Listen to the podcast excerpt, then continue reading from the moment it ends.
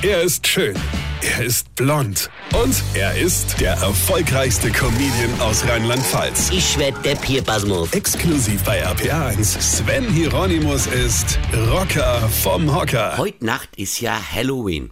Ich kannte ja Halloween früher nur von Musik, Live-Mitschnitte, wenn irgendeine Band in der Hauptstadt Österreichs gespielt hat und zur Begrüßung ins Mikrofon geschrien hat, Halloween, ja.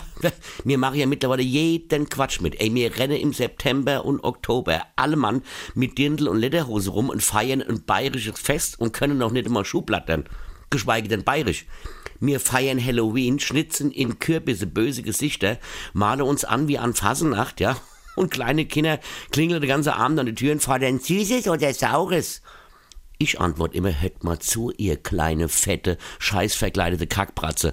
Betteln und Hausieren ist verboten und wenn ihr nicht sofort Gummi gebt, gibt's Saures. Das könnt ihr aber glauben.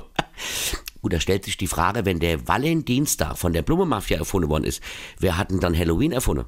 Also entweder die Produzenten von Gruselmaske und Kunstblut oder die Süßigkeitenhersteller. Oder vielleicht sogar die Bauern, die keine Ahnung hatte, was sie mit ihren Millionen von Kürbisse anfangen solle. Weil tonnenweise Kürbissuppe essen macht ja auf Dauer auch keinen Sinn. Ich weiß es nicht. Es ist auch egal. Eigentlich ist ja Halloween der Abend vor Allerheiligen, wo den Heiligen gedacht werden sollte, oder denen, die vielleicht mal heilig werden könnte oder wollte oder so, ja. Ja, und, und die hatte jetzt früher alle Horrormaske auf, oder wie? Ich weiß es nicht.